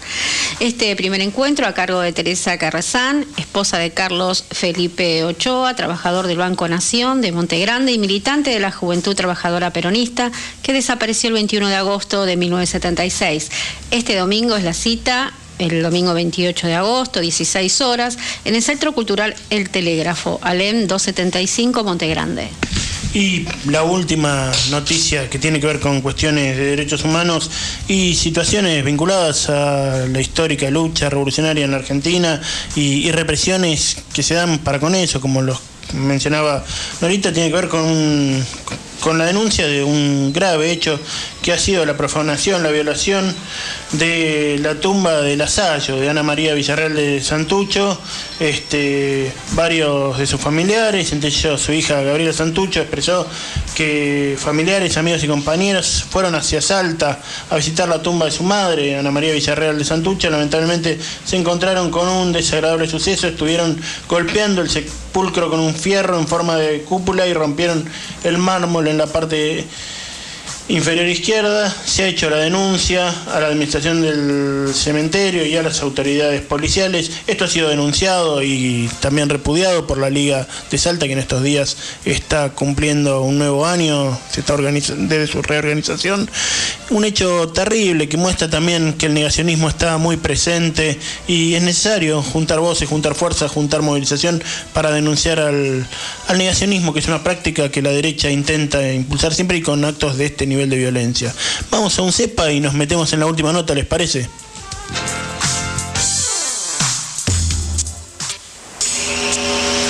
A ligar, mi amor, por los derechos de los pueblos indígenas.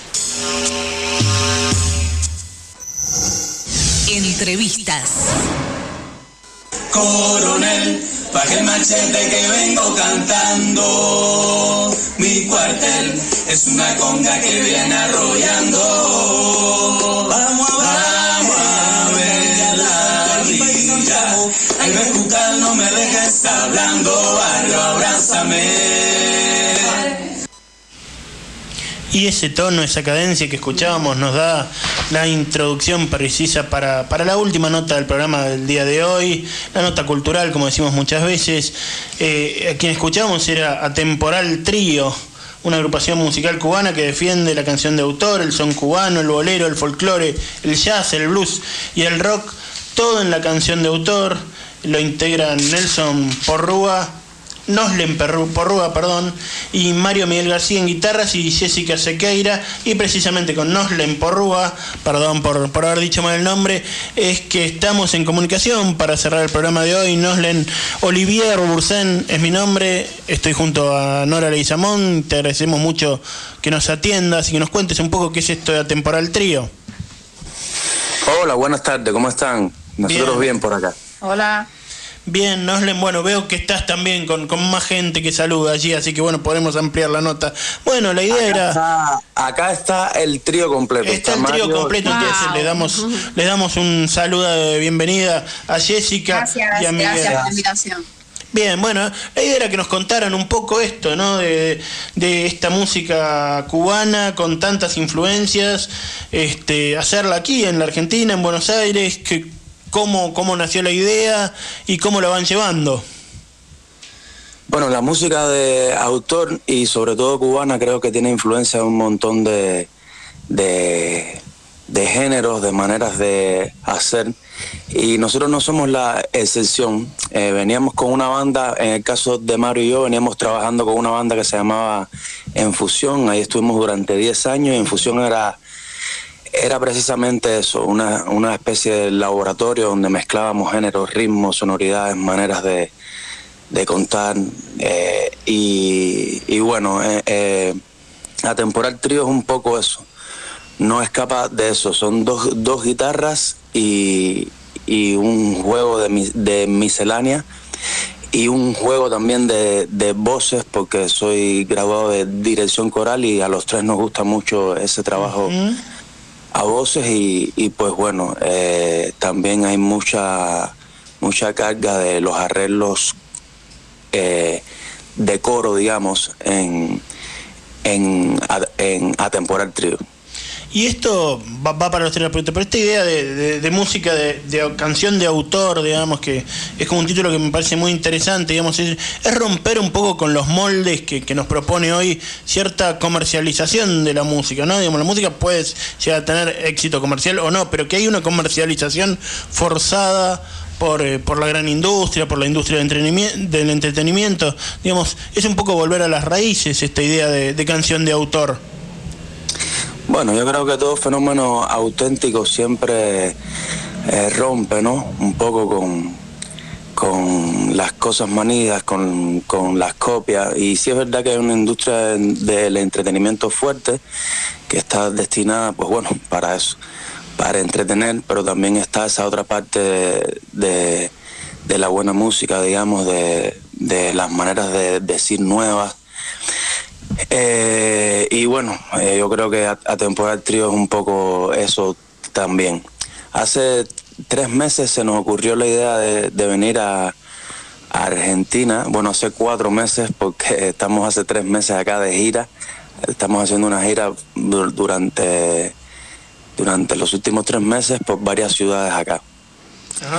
Y, y bueno, eh, ha sido un- una cosa bien linda poder compartirles todo, todo el repertorio que, que traemos, que es un repertorio de una acumulación de 15 años de, de carrera musical, digamos, ¿no? Y, bueno, ahí se pueden ver desde las, de las, desde las composiciones más, más viejas hasta las más novedosas. Y nos hemos divertido mucho eh, amando esta, esta gira y la estamos pasando muy bien. Decime, te habla Nora acá, Nora Leguizamón. Eh, ¿Cómo te recibió el público? ¿Cómo te está recibiendo el público argentino? El público argentino creo que tiene una, una educación eh, cultural en cuanto a la canción, digamos. Eh, y eso nosotros lo notamos mucho, ¿no? La verdad, la experiencia ha sido inmejorable porque eh, se recibe muy bien la música cubana. Yo creo que hay una especie de afinidad también entre Cuba y, y Argentina por toda su historia política y su historia cultural también. Y entonces pues eso lo vemos realmente en, en, los conciertos. La verdad ha sido una experiencia linda con el público acá. Esta, esta gira Noslen eh, es la primera que han hecho como temporal trío acá a la Argentina o habían venido antes? Bueno, yo había venido hace cuatro años e hicimos una gira junto con un cantautor matancero cubano, Carlos Fidel, Ajá. y, y estuvimos también de gira durante dos meses. Esa gira fue bastante intensa porque en dos meses realizamos 40 conciertos y mucha radio y televisión y no tuve, digamos, como la, la oportunidad que estoy teniendo ahora de conocer un poco más, de estar un poco más más, más tranquilo, digamos, porque vamos a, a- a quedarnos un, un tiempo todavía por acá. Qué bueno. Y, y bueno, la verdad eh, está, está siendo lindo. Y sí, estuve anteriormente también. ¿Dónde podemos escucharlos? ¿Cuáles son los próximos conciertos? Contanos. Bueno, acá en Buenos Aires ya no tenemos más, más conciertos. Ahora vamos a, a Rosario, a nuestra gira por Rosario, que comienza el día primero. Y ahí en Rosario estamos recién armando las fechas. Eh, vamos a tener varias fechas, pero bueno, hay una en especial que va a ser el día 15 de, de septiembre en un lugar que se llama Distrito 7. Y ahí, bueno, vamos a compartir nuestro, nuestro artista invitado ese día es Jorge Van Mole. Ah, que un, prócer de, un prócer de la canción de autor en, en la Argentina, en Rosario y en la Argentina toda. Exactamente, en la gira pasada tuve la, la, la dicha de- y el gusto de conocer a Jorge y bueno, conocer a Liliana, a Peteco, a Teresa, fue una gira bien linda. Y ahora en esta gira pues eh, hablé con, con él y bueno, vamos a compartir algunas canciones en, en ese concierto que será día 15 de septiembre en Rosario, en Distrito 7. Bueno, y para, para ir cerrando y agradeciéndoles a los tres este, esta deferencia que han tenido de hablar con nosotros y de, escuchar esto, siempre es lindo escuchar el tono cubano, ya a nosotros nos gusta mucho, pero además este, de poder hablar de música, este, ¿con qué se encuentra quien va a ver a Temporal Trío, digamos, más allá de las voces y la guitarra, digamos, eh, esto de las influencias tan fuertes y tan variadas como el son o el bolero, el folclore, el jazz, digamos, es decir, ¿con qué tipo de show o concierto se encuentra quien, quien va a ver a- ahora en Rosario al, al Temporal Trío? Bueno, eh, Mario va en esta parte, Aida. Hola, ¿qué tal? Por aquí, Mario. Buen día, Mario. Bueno, yo creo que la propuesta desde un principio ha sido casi siempre. Eh, nuestro show es un show, digamos, que tiene un abanico bastante amplio, digamos. Eh, tiene momentos muy íntimos, momentos de, de por supuesto, de reflexivo. eh, cosas, eh, cantamos a mucho, ¿no? O sea, cantamos al amor, cantamos a la parte existencial y va a haber momentos para divertirse, va a haber momentos para tal vez tararear algún coro, eh, digamos, si te encuentras un son, eh, eh, puede ser que, que se te, que se te pegue, se te enganches en las ganas de, de- de copiar la clave cubana, pero va a haber momentos para todo y eso creo que es válido, ¿no? O sea, nuestra experiencia, sobre todo aquí en Argentina, que bueno, temerosos porque veníamos con este trabajo desde Cuba, pero no eh, p- p- pensamos que no podía resultar igual y, y para para bien no, así y para alegría de nosotros cuando nos enfrentamos al público argentino, eh, ha recibido muy bien este tipo de show donde mm, en, en un mismo guion hay una canción bien íntima, eh, bien abajo y luego hay otra canción bien arriba. sea, hay, hay muchos colores, hay muchas cosas, por lo cual no aburre. El tiempo que dura el show eh, le- se logra captar la atención al público, yo creo que eso es válido. ¿no? Buenísimo.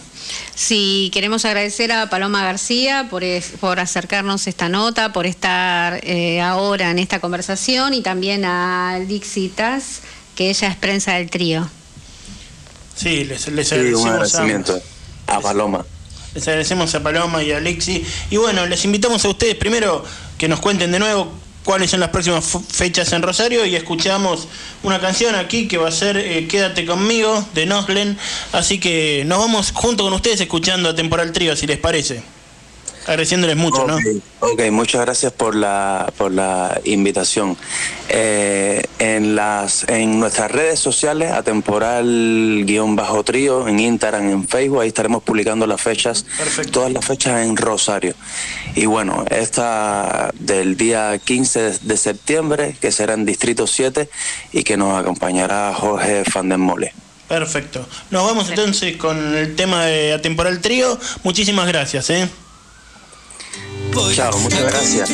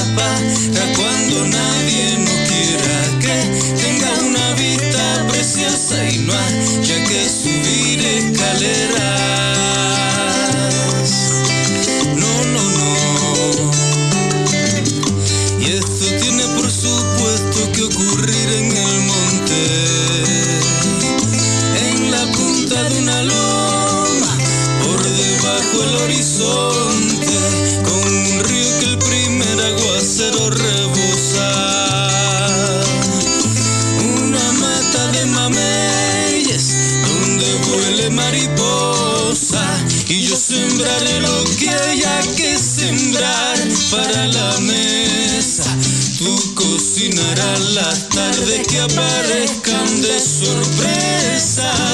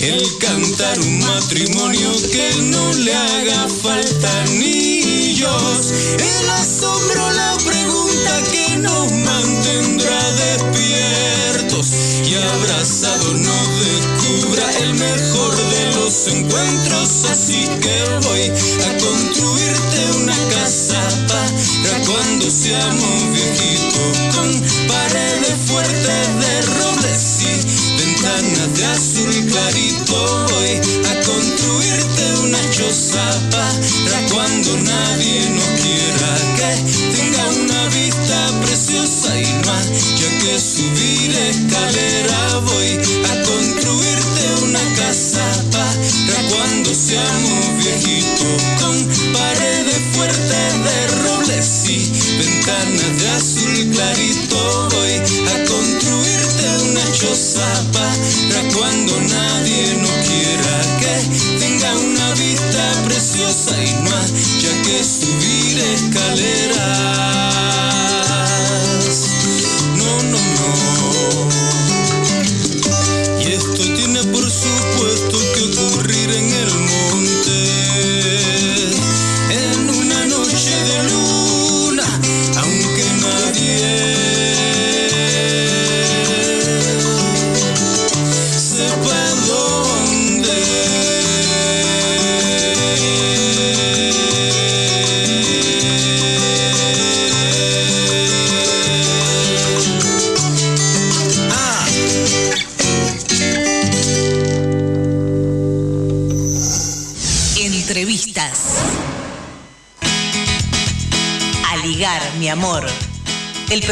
La Liga Argentina por los Derechos Humanos.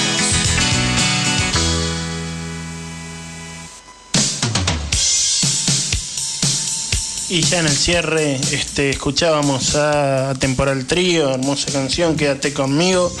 Este, una nota para por ahí después irnos con una información algo complicada, ahorita, pero una nota para quienes quieren hoy a las 4 de la tarde, pese al gran movimiento que hay, hay una actividad cultural por el Día de- Internacional de Insurgencia Cultural, es un homenaje a Federico García Lorca, el gran poeta asesinado por el franquismo distintos poetas, Cecilia Volonteri, Clelia, perdón, Volonteri, Raquel Fernández, Marcelo Pérez, Silvia, Garo- Garoya, se, se van a dar cita hoy en este café literario que se va a llevar a cabo en la Mutual Sentimiento, en la esquina de Corrientes y Federico Lacroce, Federico Lacroce casi Corrientes, ahí al lado de la estación del tren, así que los que puedan hoy a las 4 de la tarde. Nori.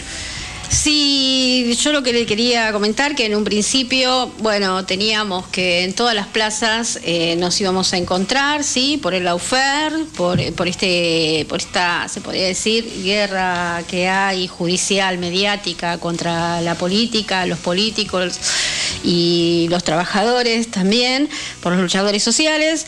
Bueno, eh, nos avisan que hay algunas actividades que se van a suspender, como por ejemplo hoy teníamos eh, la visita de Tilda Rabi, de Paula Cortés, de Valentina también, que hace teatro, eh, porque, bueno, eh, se viene acá a la calle Juncal, así que todas las organizaciones del PJ y del Frente de Todos eh, se viene para la capital.